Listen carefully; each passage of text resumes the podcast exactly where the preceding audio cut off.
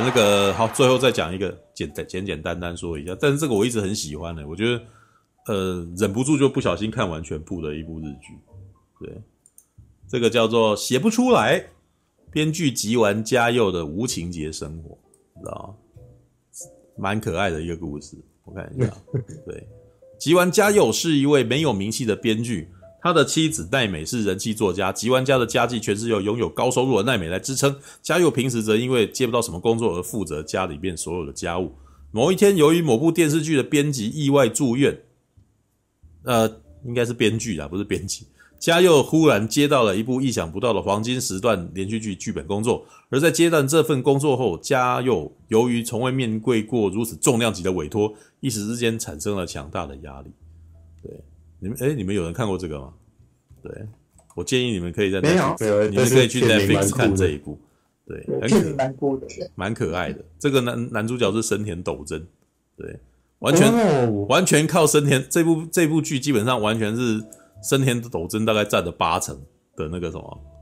占占了八成，完全是他的魅力，你知道吗？对，嗯，他是演一个非常软萌的男人，你知道这一部片就是他是一个吃软饭的男人，嗯、你知道。故事的一开始就是他在家里面做家庭主妇，你知道吗？哦，然后他说我我的身份是一个电视编剧，但是呢，人家问他有没有做过什么，就是我都写一些那种临时需要的那个短剧这样子。对，也就是说他基本上，然后他一年大概三年才接得到一两个案子之类的，所以他基本上就是完全没有工作状态了。知道，就是人家想到才会用，然后他的案子真的有一搭没一搭的这样。但是他是怎么样，呃，怎么样活下来的呢？呃，根据他的说法，他以前是个保险业务员，然后呢，他认识了女主那个什么，他的太太。哦，那个时候他太太正好那个什么离婚，然后那个有一个呃有一个小孩了这样子。然后他可是他觉得就是在跟他介绍房子的过程中认识了他，然后最后两个人结婚这样子。然后那个女生呢，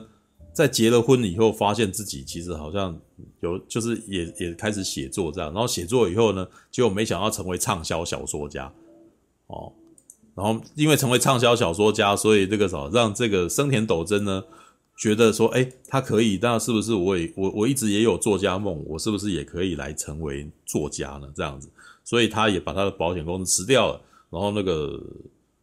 做编剧这样子，但是呢，做编剧以后就是没有他太太这么没有像他太太那么成功，所以就变成家里面还是要家计吧，所以就变成他照顾他太太的起居之类的，大概是这个状态啊。然后当每个人问他的时候，他说：“反正我这样子过也不错啊，这样子。”然而呢，接下来的事件刚开始的时候，哈，对他。我其实是因为无情节生活这个台这这个标，然后想要看它到底是什么无情节，结果根本也没有无情节，你知道吗？就就哦，他可能没有呃，他翻成中文是没有条理的生活啊。其实好像哦好，他的没有条理应该就是在讲说他接到接到工作案以后的事情啊，因为他之前算是很有条理的，他自己一个人做家庭主妇，煮的饭很好吃，然后大家那个什么全家人都很喜欢，连助手都很爱这样子。对，那。事情的麻烦之处就是有人突然间给了他，给他一通电话说：“哎，有一个八点档的那个什么日剧啊，然后那个什么马上就要做了，你有那个什么你有空吗？你有空，然后明天过来这样子。”结果呢，我我其实觉得这个系列基本上它是一个都是喜剧，它是它是疯狂喜剧，很多时很多东西其实有点都讲的太简单了，但是呢，嗯，我从这一个。但是我觉得从这部剧的流程当中，我开始我我从这里面了解到他们那个日剧的那个做法是怎样做的，你知道？对，他就就开始详细的讲说是你要什么时候要给他什么东西干嘛什么之类，但是时间被压得很紧，然后然后那个什么可能过明天就给我大纲之类的，然后然后他就他就要回去在那边妈的那个什么自我在那边痛苦，然后在那边想，然后那个什么就在那边撒赖说我写不出来，你知道这个非常。这个生田斗真演得很好，因为他就是一个你你基本上你就是看到这一个帅哥在那边撒娇，你知道吗？就跟全家人撒娇，嗯、我写不出来，我就是会完蛋。然后他的那个什么，他的他的太太就说没关系没关系，那个什么我帮你打字，然后你来想这样子。然后这时候他又在哇，我不行，我压力好大，哎呀，我看到奇怪的人了，这样你知道他他会突然间他压力很大的时候，他会看到一个光头的男人，然后对他嘲笑他，然后他就很害怕，然后他就会在那边啊，然后你知道吗？整部片基本上整部日剧基本上就是看他在做这种事情，你知道吗？但是很有趣哦，生田斗真做这种事情一点都不会讨人厌，是相反的，你会觉得他挺可爱的，你知道吗？对，就是呃很很萌的帅哥啊。知道这很特别，就是连我一个男人，我看他也觉得他还蛮可爱的，你知道？就是这基本上很不硬汉，就是一种很呃很很塞奶的那种感觉。对，可是可是那个啥，他可能成功了以后，然后他又很得意忘形这样子，然后得意忘形以后，然后就还就然后接下来马上就陷入谷底之类的，就是他就是反复的在啊，我做不出来啊，塞奶，然后哎、欸，我好厉害啊，哈哈哈哈，这样，然后就在那边一直反复切换这样子。对，然后可能就是里面就是在讲说从一第一集到第十集啊，然后每一个东西的那个故事剧情该怎么跑，然后每一个跑跑到他都想不出来之类的。然后那个哦，里面有一个特别客串的演员，对，我看一下哦，呃，因为那个呃那因为那部这部剧啊，它里面除了编剧以外，里面还有一个那个大牌演员，你知道吗？然后大牌演员是这个，嗯、等一下我看一下，呃，冈田将生演的。知道哦，冈田将生是一个那种他在里面演一个那种很自嗨的、很自嗨的人，知道很自嗨的明星，就是很需要人家跟他讲好话的一个人，这样子。然后呢，呃，一开始，而且里面其实一开始是把他弄成那种 讨人厌的那种明星，你知道吗？就是会干扰创作历程的那个很有主见，然后可是对于那个工作人员来讲，他们可能会很不喜欢这样子，会觉得这种人给他。就是呃，就是可能看了剧本，就什么东西都弄好了，剧本给他，然后那个剧那个制片也都过了，然后他看一看觉得不喜欢，就要强行改变的那个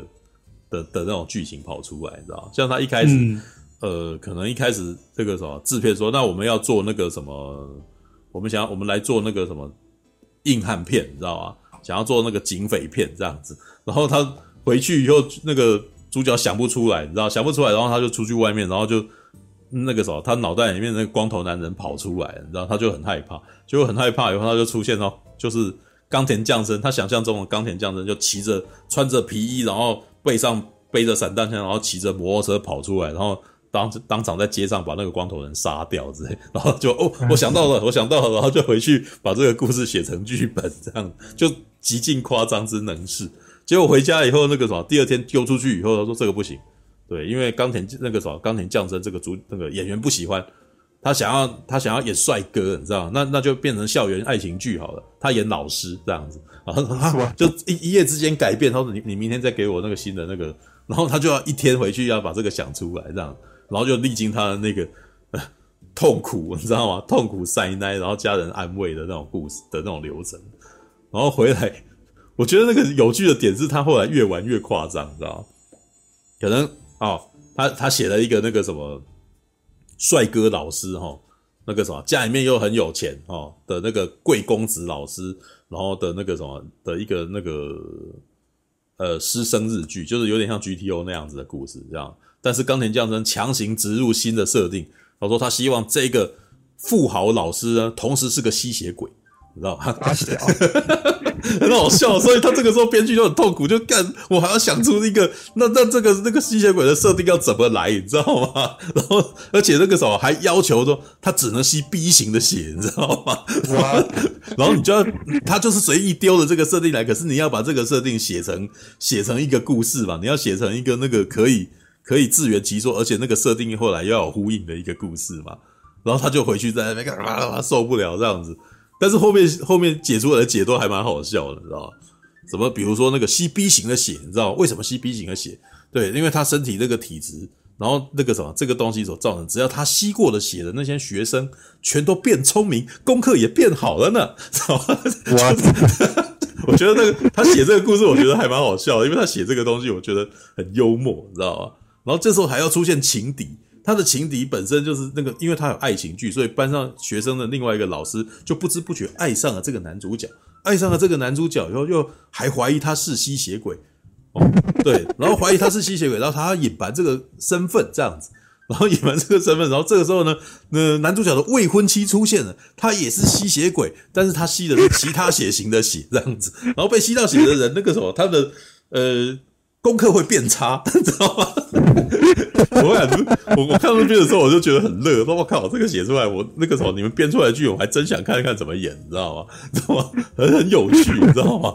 然后后面还有插进一些家庭的那个支线呢、啊，比如说他的太太。他的太太一开始那个什么安慰他弄什么的，可是到最后太太竟然开始有压力了，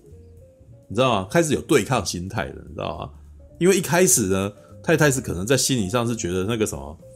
那个想要帮先生一个忙，先生的编剧梦一直不完完成，让那现在他也是在里面安慰他，而且在讲这个现状，就是说你接下来这个亏就是烂亏，绝对是烂亏。但是呢，世界上所有的那个重大机会几乎都是。前面那个你你那个机会不会白白得到，你知道吗？你得到这个大案子的机会，因为你不是很有名，所以能够让你有这个机会，绝对是因为前面的人有出了差错，所以你要接，所以你会拿到的那个情况绝对不是非常非常好的。但是你要不要抓住这个机会呢？对你，你如果抓住这机会，然后表现，然后这个戏剧这一出剧就是你，你就是这个编剧这样子，你你终于成为一个大。大的剧的编剧，就是你的机会。那，但是它绝对很困难。那你要不要做这样子？他基本上就是在告诉你说，哇，那个什么，你你想要拿到大机会的时候，麻烦就是一定都很大。那只是你你愿意承接这个麻烦，克服这个麻烦，你才有可能变成变成你想要成为的那个人之类的。对，然后后面可是后面他的太太的那个心理状态是来自于他太太开始有点不服气了。哦。他可能觉得他自己是一个小说家，然后又觉得他自己写的，因为他后后面还有一个 case 是连那个 case 也要他写一个小吸血鬼题材的故事之类的。对，那这个太太一开始说，嗯，我那个时候，诶，虽然对不起我老公，可是我写出来的东西可是很不得了的哦，知道吧？可是又不愿意跟自己的先生讲。但是后面有一段就会开始慢慢讲说，其实搞不好就是他后来心理状态真的是有点。难过，所以就去看心理医生。然后心理医生就问他说：“搞不好情况是反过来的哦，你其实是有点羡慕你老公哦，你知道吗？啊？为什么？其实他他后面有一个翻转呢，就是说事实上呢，他觉得他自己虽然是畅销的小说家，可是当看到先生写出来的剧，大家都目不转睛的在看那个电视的时候，他内心又有点不平衡，他内心又有点寂寞，就是他的小说写出来怎么都没有大家那种这么热烈的看着他的东西呢？”你知道？就有一种这种感觉，然后他，然后，然后接下来就越来越钻牛角尖。他说，也许销创收小说家可能是百万的那个销售量，哦，数十万册的销售量，什么之类的。可是呢，呃，我老公的那个什么剧本，它是公播剧，它是公播剧，然后它的那个收视率可能十趴，那可能是。全那个啥，全日本几千万的观众的十趴，他就已经超过我了，你知道吗？他在那边他就开始钻牛角尖，你知道吗？但是后面有他，毕竟这是日剧啦，你知道日剧有一个特色，日剧的特色就是到最后都是会讲一番道理，然后好好的收个场，知道吗？是是，对。然后，但是这一这一出日剧很明显，我我呃，我最近其实有这样子的一个感觉。Netflix 最近的，我看最近最近这期日剧啊，其实跟十年前的日剧形式已经有很大的差别了，因为它很明显是放在串流上面播的，它一它一集大概真的只有三十几分钟而已，所以这个事件很短，所以你会看起来它的高低潮在三十分钟就解决，所以你会觉得哇好热闹哦，你会想要当再看下一部，所以我不知不觉就把全部的大概十集全部看完，对，可是最近我在看另外一部那个什么。吴景孝啊，在二零一一年的那个什么偶像剧，就他同时也在 Netflix 上，就是在讲那个一个高中女生然后去念那个工业学校的故事。嗯，对，就是他那个志愿填错，然后那个去念工业学校的那个故事。然后我那时候看就发现，哎，这个步调差好多哦。那是一部二零一一年的那个偶像剧哦。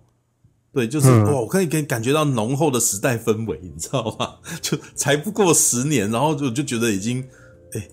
有点人事已非，你知道吗？就那个时候的日剧，应该是说那个时候的偶像剧，很明显还是以那个什么高中生、大学生观众为为主要主要的观众群。那嗯，那个你在里面就会看到吴景孝就很可爱，就耍可爱，知道吗？就是他就会娇嗔啊，然后会说我这这些男生好恶心哦，然后什么的，然后他穿的超可爱的，脖子上那个什么领子上面有大大的蝴蝶结，然后穿着西装外套，然后他的那个那个什么呃像那个什么百褶裙哦，然后你就觉得哇，这当他站在那边凭空站在那边的时候，你就觉得哇，这女的好可爱，好唯美，很像 MV 里面的女主角那种感觉，你知道吗？对，然后里面还有几幕，就是他觉得很很伤心，很想要离开那个工业学校。然后这时候下雨，然后他的头发湿湿的，你知道吗？打在打在他身上，我说哇哇好美哦，你知道吗？然后这时候那个什么旁边的男主角就过来，然后那个时候就是那种很很偶像的拿拿着一个纸鹤跟他讲说，我那个什么，其实在这个地方也是不错的。像我已经很久没有仰望天空，你知道？你知道他讲的这种很文艺的台词，然后然后在背光，然后讲说哇，然后那女生就有一种就好像被击中的那种那个什么的一个那个特写，啊，击中，你知道吗？其实还蛮好看的，但是我那时候只是觉得哇，那个最近的最近的日剧很久没有这样子，你知道吗？就是那种大辣辣的告诉你这个男的有多帅，你知道？就是很明显就是把他拍帅的，你知道吗？然后就是那个女生，嗯、女生就是那种感觉起来就好青春哦，她可能会喜欢上这个男生，然后你当观众，你会希望他们两个在一块的那种感觉。然后里面还有一种那个，像中间还有一些故事是这个男生他可能平常还是当男公关的，你知道吗？就是是个高中生、高工学生，然后当男公关，然后可是他的设定是家里面的妈妈，他那个啥精神那个啥有问题，所以就变成孩子要照顾妈妈这样子，然后就没有去上学，然后。女孩子那个什么，就老师叫她拿东西去给那个什么，拿拿拿课纲去给那个学生。然后这里面还有一幕，就是她看到那个男的戴着那个什么，听着 CD 随身听，戴着耳机，很专心的在做事情的时候呢，然后这个女生就决定不过去吵他，然后在旁边等他，然后看着他的侧脸，觉得他侧脸很帅，然后就帮他素描了一番这样子。哎，你看这故事很狗血，对不对？可是好好看哦，知道吗？就是因为俊男美女啊。居然美女做这种事情，哇靠！这个很像漫画那个什么，就是那种偶像剧，你知道少女漫画翻出来的氛围，你知道吗？对，还蛮、嗯、对。但是我我要讲的是什么，你知道吗？它的步调很慢，它一集大概在五六十分钟，然后要要铺的久，所以我还真的有一段时间我看一看，我突然间有点不耐烦，你知道吗？说怎么怎么还在这里啊？你知道吗？它节奏比较慢，然后。我只能说，就是没想到过了十年以后，那个六十分钟的节奏，我现在受不了。然后我现在看三十分钟，我觉得那个时候节奏刚刚好，你知道吗？你知道吗？嗯嗯，这是网络，网络改变了我们啦，你知道，网网络让我们变成那个什么，我们好像那个很多东西都要快点看到结果的那种感觉之类的。嗯，对啊，好吧，对，这一下子介绍两部，但是这两部都还蛮有趣的，对，推荐大家去看一下。对，OK。好吧，对，这这我觉得应该很少人，你们可能很难跟我 做交流，因为那个只有我看过。对，但是我觉得这蛮……你要你看哪一部？编剧吗？编编剧集玩家》又还是那个？那个那个编辑编剧哦，编剧哦，那你看完你有喜欢生田斗真吗？他是哪一位啊？他就是男主角，就是那个突然间就说自己写不出来，他就是说自己故事写不出来的那个人。对。哦，原来是他哦，他不就吉丸吗？对啊，我就是在问他，就是你有喜欢吉丸这个角色吗？对。我觉得他好像爱演那个《我的内心世界》。哦，所以你是你是感到同情啊？对，因为他他写不出来嘛，不是同情。对，因为那个那那里面有很多他的焦虑都是在于他写不出来啊，然后他写不出来就会一直撒赖啊，嗯、就会呃，可是他撒赖的样子其实很卡通啊，所以所以那个时候你看他撒赖，你不会觉得这个人很烦，你会觉得这个人很好笑，对，嗯、对对对，所以你不说那个光头是他自己啊？那个光头是他想象出来的人啊。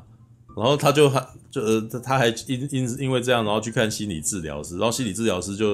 哦，我觉得里面有一段很好笑，你知道吗？他说，呃，可是我还没看完。里面有一段那个心理治疗师突然间那个什么，跟他讲说，你有看过洛基吗？你知道吗？然后然后刚那个什么，声音都在愣一下，说啊，哦，我我看过啊，然后他就开始放那个音乐，你知道吗？就是噔噔噔噔噔噔噔噔噔噔噔噔噔噔噔，开始他放一个 LP 这样，噔噔噔噔噔噔噔，然后然后然后然后那个什么，嗯，什么什么？他们整个整个这这一部日剧演的很卡通。是啊，就是是啊，就是他们的动作很夸张啊，对，所以有很多动作都是浮夸，浮夸啦，对。但是这就是一部喜剧，它就是情境式喜剧啦。对。然后那个时候，我 那一段那个心理治疗师真的很好笑，因为他很明显他就是很喜欢洛基那部片，然后他就用洛基那部片来那个什么来激励男主角，你知道吗？他说那个什么就是那个什么洛基的情况跟你是一样的，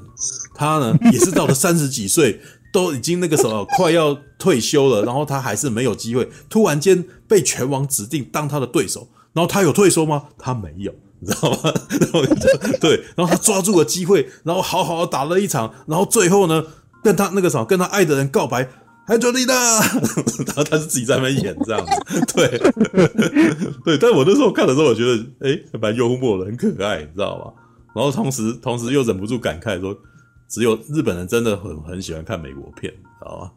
对，就是你在二零二一年会听到有一个人他们在讲洛基的故事，一部一九七零一部 一九七零年代的那个什么的电影，你知道吗？对，那个我觉得我们现在在台湾那个写剧应该不会有人，呃，讲你有看过洛基吗？你知道吗？可能还会被人家讲很老，你知道吗？对，但是呢，他们是可以，他们可以自然而然的把它弄出来，那是他们文化的一部分，你知道吗？嗯，他们他们看美国片是那个什么，是一种品味啊，然后而且还是大部分人知道的品味，知道？对，All right。我蛮喜欢他，他老婆好像都知道他会怎么样，就是、嗯、就是他好像知道要怎么样帮他。我呃，里面有一段就是那个什么，我他帮他代代笔这件事，就是那个你你讲出来，然后他帮你把它打打打上。我非常有，我非常有感。哦，那那你会雇一个人帮你打字啊？没有没有没有，我在改我的法文的时候，哦、当那一个句子它不是法国人认知的那个我的意思的话，嗯、就要就要麻烦法国人帮我改成我要的那个意思。嗯、对，因为不是你写出来那个就是对的，不是你写出来可能是对的文法，的、嗯、那一句在法国人里面的。文艺里面是不没有没有这个没有这样说话，嗯，他们的，嗯，所以我很有他他的每一个困境我都很有感。悲风枪械说，这收尾叫做语定调和，对，就是日剧的这个收，那任何事情到最后就是要好好结束这样子的概念，语定调和。他才六集耶，所以我觉得我他很快，他他他很疗愈啊！我真的觉得那个这这一这个这一个日剧很适合配饭看。知道吧就是、你是不是很你是不是受到鼓励，所以就说你我没有受到鼓励啊，没有他呃，其实编剧这一部的那个故事剧情，其实大概就是在讲我两年前那个什么突然间接到那个工作的故事，差不多。哦，对，就是开场是那个样子，哦、对，只是那个什么收尾不一样，对，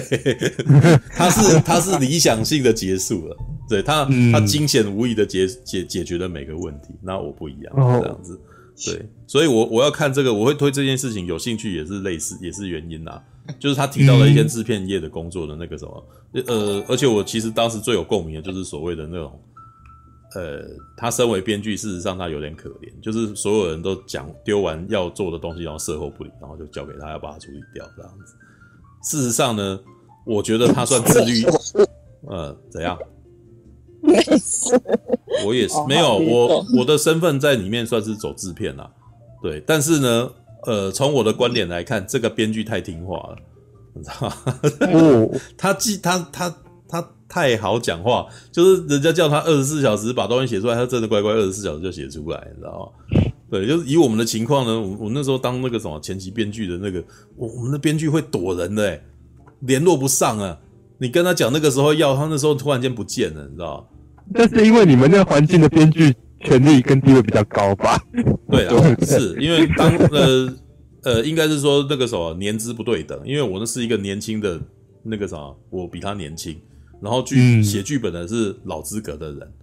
对，所以老，嗯哦、但是呢，这也有趣，因为他也没有给我摆架子，他们事实上还挺怕我的，对，就是，嗯、但没有，那也不奇怪，就是他们那个什么理亏嘛，你知道理亏心虚，所以就会变得比较。会躲啊，对，但是我那个时候其实，在那段时间，我有跟哈库他们有有有也有聊过啊，就是事实上，哈库他们盯漫画家就是跟我们追编剧很像，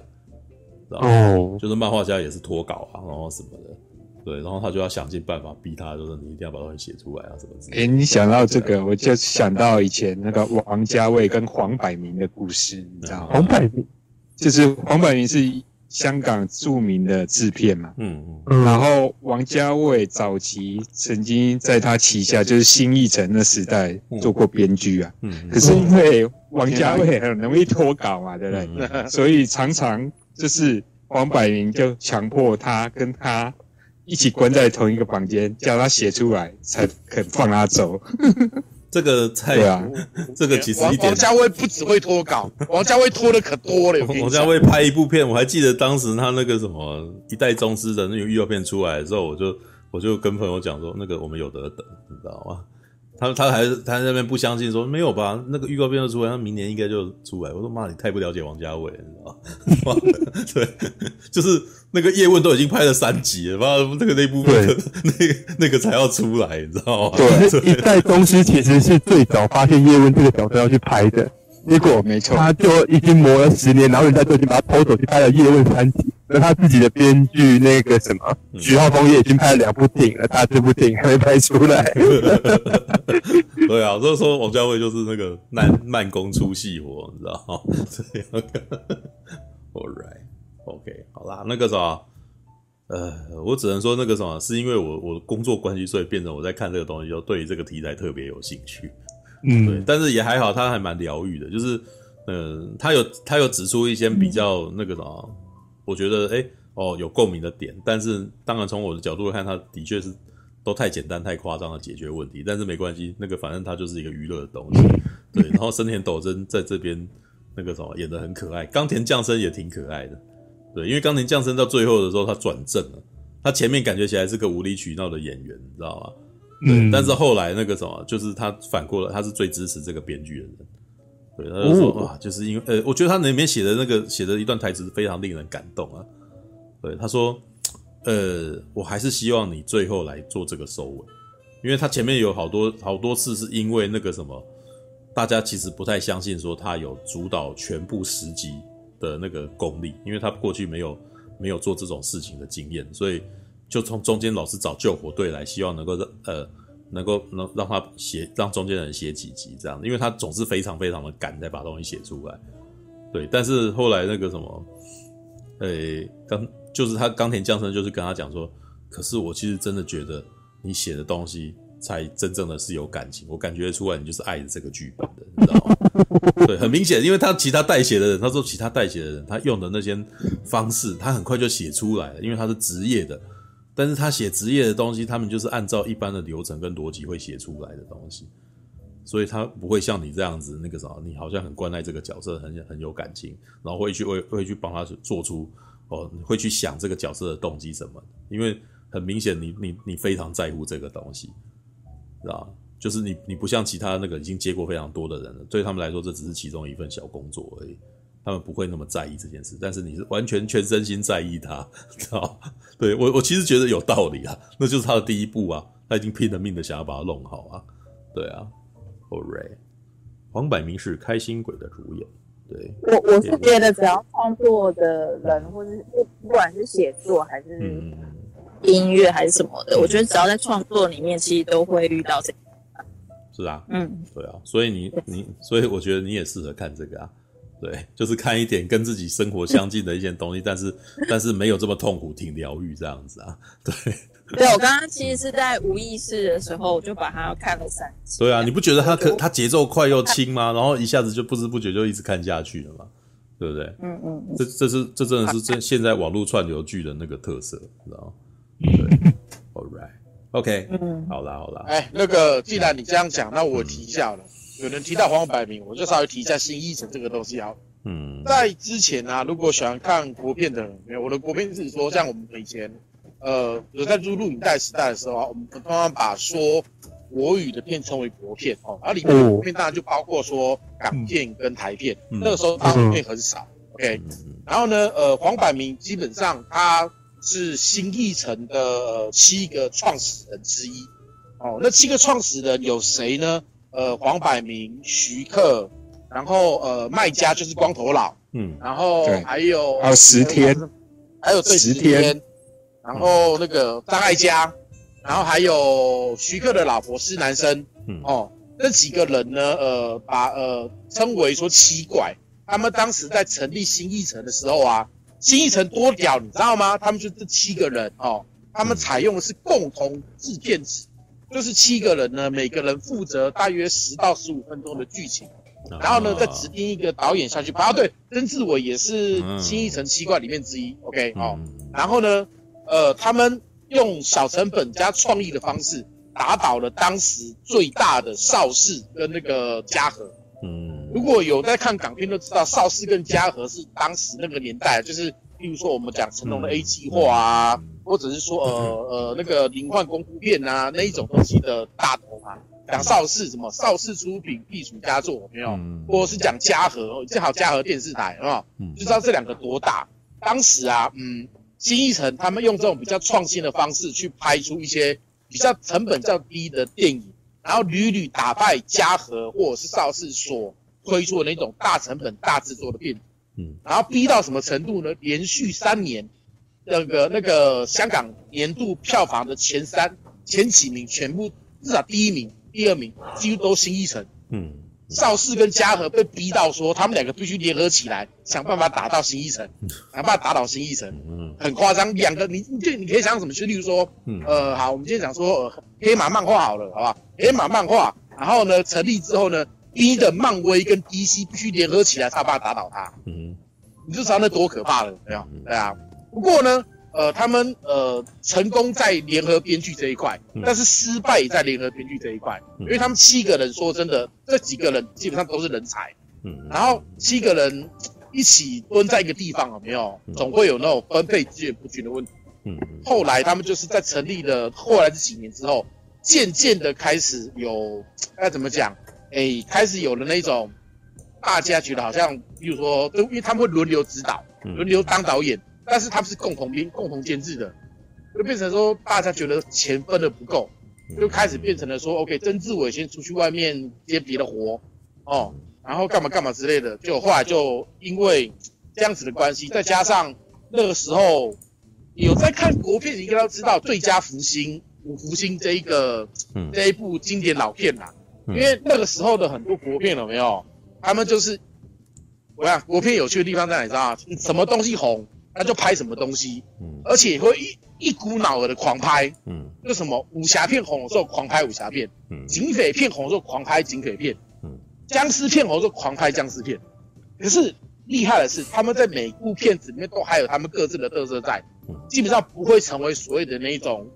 烂片，嗯，有有有会成是也是枪片，烂归烂，但是很好看的烂片那一种。所以那个时代的，而且那个时代的导演啊。他们在拍电影的时候，很多东西他们的剧本了没有，就是可能花几花几天就写完了，然后现场狂改，导演现场狂改，所以这是为什么很多很强的香港导演去好莱坞，因为后来后来因为好莱坞也是因为，呃，电影拍到后面有瓶颈嘛，对不对？他们就邀请说，呃，香港当时的知名的导演，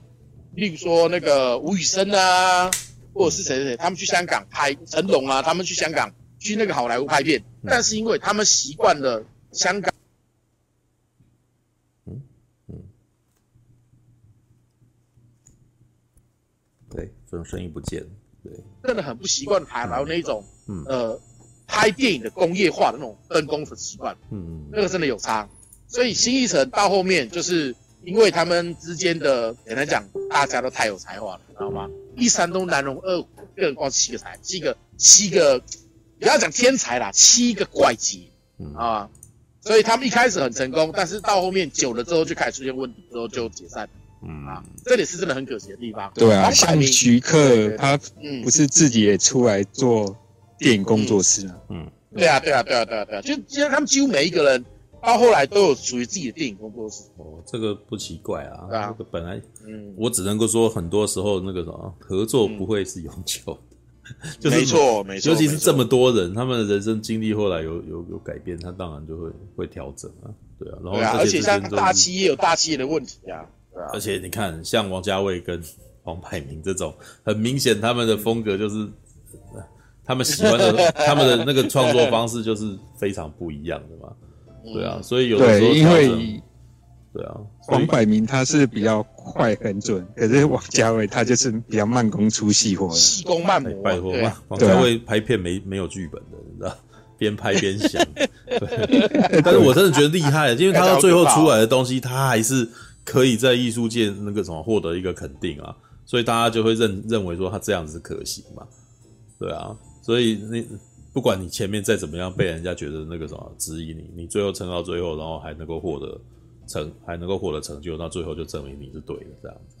因为他至少有拍出，因为他的片子至少都在某一个领域或某一个角度有得到极高的评价。是啊，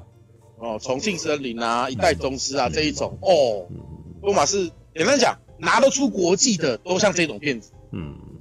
可是这种片子我们自己人反而没有很喜欢看。没有，就台台台台台湾电影也差不多啦。对，就是。然后其实我觉得华人区都差不多这样子嘛。对啊。哎，我觉得其实主要我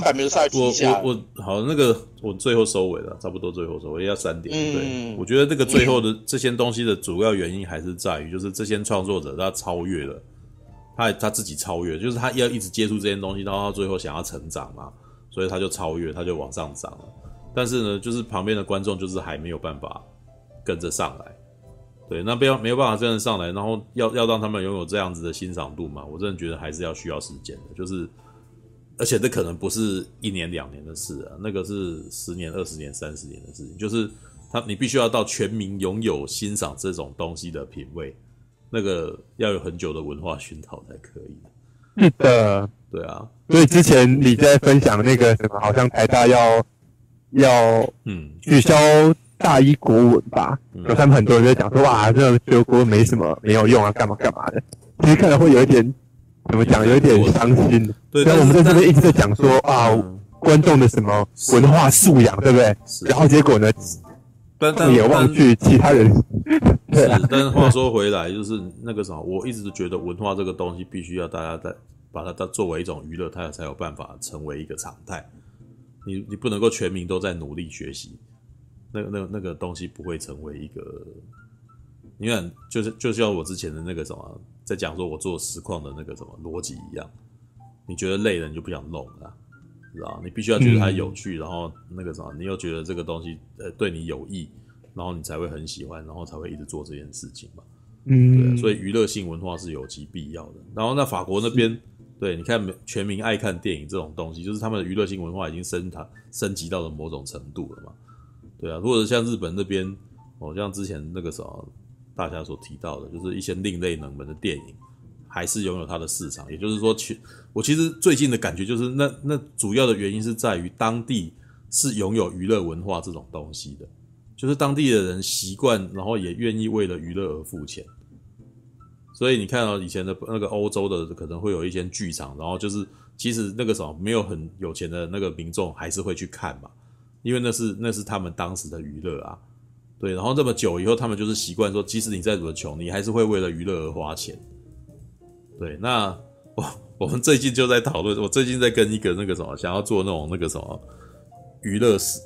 YouTube 的那个什么娱乐 YouTube 频道的朋友在聊，这样我跟他讲说。台湾其实目前那个什么娱乐，就是你可以在日本看到那种主模型的那种 YouTuber，知道吗？或者是在日本可以感看到那种那个什么做某种娱乐节目然后而存活的 YouTuber。对，可是你在台湾难欸，你在台湾很难看到这种人，就是真的。目前你在台湾可以看到比较成功的模型 YouTuber 是干什么？他自己家开模型店的。你知道，像乔老师，嗯、对他自己开模型店，他自产自销的。对，那比如说像我们前一阵子提到，像那个祖祖他们那边以前在辣鸡那边，辣鸡一直以来在营运上面是有点辛苦的，你知道吧？对，那为什么？你知道？很原因很简单，因为他们没有赞助商啊。就是呃，我们拿一个比方好了，辣鸡之前的那个另外一个他们的那个什么另外一个品牌叫做电塔少女。电塔少女其实就很成功嘛，她是做会那个什么做各种三 C 评测，然后可以长出来的一个频道，然后这个频道而且还不愁没有收入，因为各大的那个什么三 C 厂商事实上都愿意做行销吧，他们愿意，嗯、他们会有那个预算做行销，然后那个什么丢给，所以电塔这边可能可以吃这些行销预算，然后收钱，然后做一些那种评测什么之类，就是他们有收入。对，但大鸡为什么没收入？因为电獭的收入来源是来自于三星，然后那个 ASUS 啊，然后 BenQ 啊，或者是应该没有苹果啦，苹果应该是不会为这个东西付吧？对，然后甚至小米什么之类的。好，假设哦，我不知道有没有，但是他们其实是很明显，那个什么那些三 C 厂商都还蛮大的，而且其实是拥有财力，而且也愿意做行销的。然后那我们移来那个什么辣鸡他们介绍的那些玩具啊、模型啊，他们在台湾有。有有有厂商愿意出钱给代理吗？做做那个行销预算吗？没有啊，因为大部分在台湾能够卖玩具跟什么，全部都是那个什么模型店啊，那个很小，所以不太可能。所以有时候你会看到他们会去模型店做一些东西，只能够到这个程度而已。对，那也就是说这边的那个娱乐没有台湾没有这些厂商娱乐文化。呃，没有人那个什么去养那些厂商起来，你知道吗？我们现在那些厂商是日本来的，嗯、你知道，就是我们没有本地的文化 IP，然后做玩具啊，有啦，霹雳布袋戏啊，但是那个什么，他们可能自己也那个什么，自己很就自己一块这样子嘛，对，就比较不会去考虑这种东西嘛。那那其他的人就没有啊，就没有这些东西啊，对啊，所以然后接下来就是，嗯。所以这一种，因为没有那种厂商跟娱乐文化的成型，就是大家好像也不觉得要花钱去买国产的玩具，可事实上也没有啦，也没有动画什么，也没有电影的那个周边啊。对，然后、嗯、那没有这个厂商，那当然也，你你你你要怎么去衍生出以这些玩具啊什么东西而衍生的娱乐业，就没有啊。嗯、对啊，所以这个东西一定找不起来，你知道吗？所以都是 都会变得很个人的东西，都会变得超个人，嗯、就是没有办法是一个团体，因为团体要养起来，他们就是要去，他们就是要预算，要预算，他们就是要想办法去跟人家谈那个行销费用什么之类的、啊，嗯，对啊，所以这个是最追根究底的，就是我们的媒体业难以存活的最主要原因 就是这个，你知道没，我们没有娱乐文化，所所以我们娱乐文化底下大家不习惯掏钱去娱乐，以前。最有可能形成的是八九零年代初期啊，就那个时候还有牛肉肠，你知道吗？红包肠，你知道？对，然后可是你们知道这些东西好像有点消逝了，你知道就没有了。对，但是如果那个东西它有允许它一直存活的话，让它有办法茁壮，它搞不好现在可能会成为一个一个东西啊。对，就是属于可能台湾专门的一个那个什么表演场所，嗯、就像是日本可能也有脱衣场这种东西，你知道吗？但台湾不行，嗯、台湾这些东西是罪大恶极的，它那个什么在道德上面沦丧，你知道吗？所以在灰色地带里面它违法，所以这些东西都死光光，你知道吗？对对，可是日本就是因此有发展出情色文化嘛，对不对？他们的 A 片然后展现出了一个情色文化来，对，那个东西长成一个样子啊。但是我们这些东西因为都地下化，所以。它地下化的东西就是长出来，就是它很难长出一个规模，然后很多人也不敢投入这个产业，投入这个产业都好像很边缘，你知道吗？是，最近有一丝丝的，如果是情色产业的话，最近是有一丝丝的曙光啊，就是比如说那个 swag，呃，哎，那叫怎么发音？swag 啊，对对，然后还有我，然后我注意最最最近注意到 YouTube 的那个什么一些呃老司机频道。也蛮有趣的啊，你知道啊？就是，呃，像那天看到鸡排妹的频道吧，他去访问的手枪店的，嗯、手枪店的女生，你知道吗？然后手枪店的女生出了一本书来在在说她怎么帮人家打手枪，很有趣啊。他我光听他讲的内容，我也觉得挺有趣的啊。然后再看一下那个说，如果你订阅频道花那个钱订阅他家频道的话。你可以看到一些额外的东西在里头，什么额外的东西呢？那我那一瞬间还真的有点想点进去看呢，你知道吗？很想要付个费，然后看一下里面什么东西，你知道？诶，我突然间觉得，当我有一个欲望想要那个什么订阅的时候，我突然间知道说，诶，他们商机来了。我我既然有这个欲望想要去点，但是我当然会，因为我很吝啬，所以我还是没有去花这个钱。但是呢，我连我都动摇，一瞬间动摇了一下，可见他们这个有可行，你知道吗？对，嗯，这个还蛮有趣的。这个是台湾的情色文学，那个啥，情色文化可能可能可能有一点点曙光了。以我觉得以前的情台湾的情色文学是卡在那个 BBS 上面的，对，但是好像后来也被抄到，我不知道跑去哪里了，你知道吗？以前我很爱看 KKCT，你知道吗？KKCT 有一个那个什么情色文学版，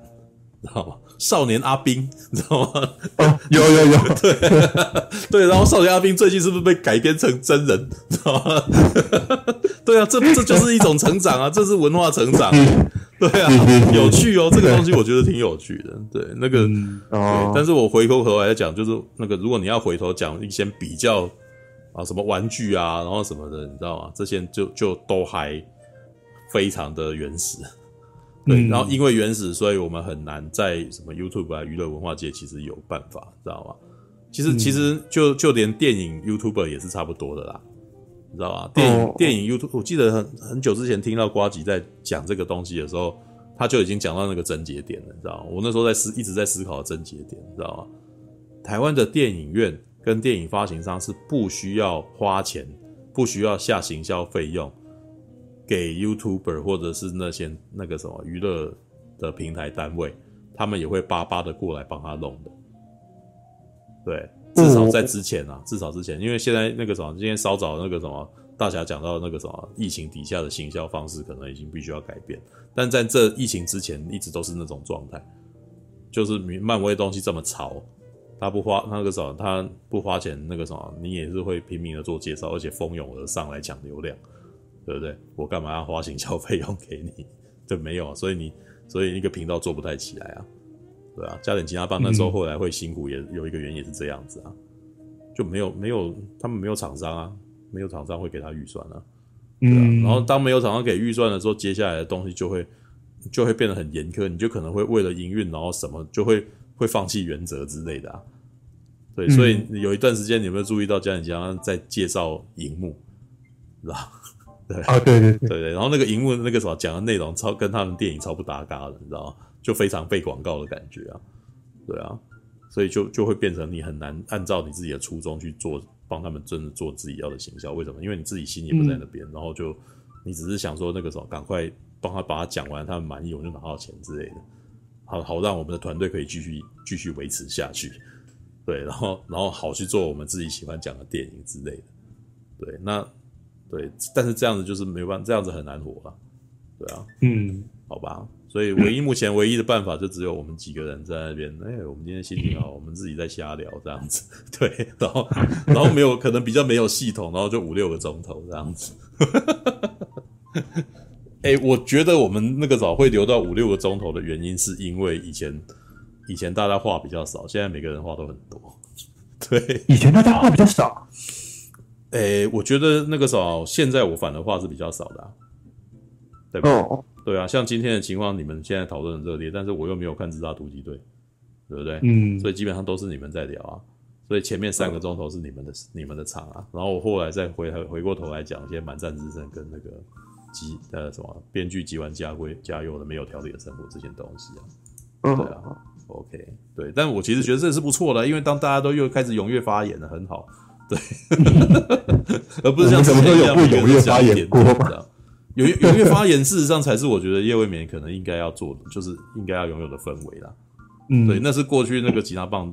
做不到的，我觉得。哦，是。对，吉他棒每个人就是这个啥，就很节目风，就是他们每个人讲，他们有一个节奏在，对他们僵硬的在一一两个小时内各自表述完，然后就那个什么，然后就结束了，就没有讨论，嗯、没有对谈，知道？然后可能因为他们抖内多，所以他们常常急着在回。在忙着回抖内，你知道？对，我们没有抖内啊，我们都没有抖内。说说好的小黄文呢？说好的小黄文哦。啊，好啦，YouTube 不爱，好笑。对不起，那个什么，请提醒我，那个什么，下个礼拜我一开播就讲小黄文，好不好？今天那个什么文球又就开车，今天文球在一点多的时候就去睡了，你知道吗？对，真是对不起他啊。好。卡好久，人多嘴杂。好了好了好了，那个什么，你们提醒我好不好？你们提醒我，下一次一一上来，我立刻念小黄文，好不好？这样就不会忘记，然后也不会拖到最后，你知道吗？OK，好吧，时间也不早，三点零三分，而且台风要来了，大家防台准备。哦，对啊，刚刚看到一则新闻是说，他好像那个什么回马枪了，你知道吗？对。突然间决定，卢比决定要回来了，你知道吗？就是那个第五元素，觉得没有玩够，知道吗？我一直都觉得这个台风名字很很妙，你知道吗？对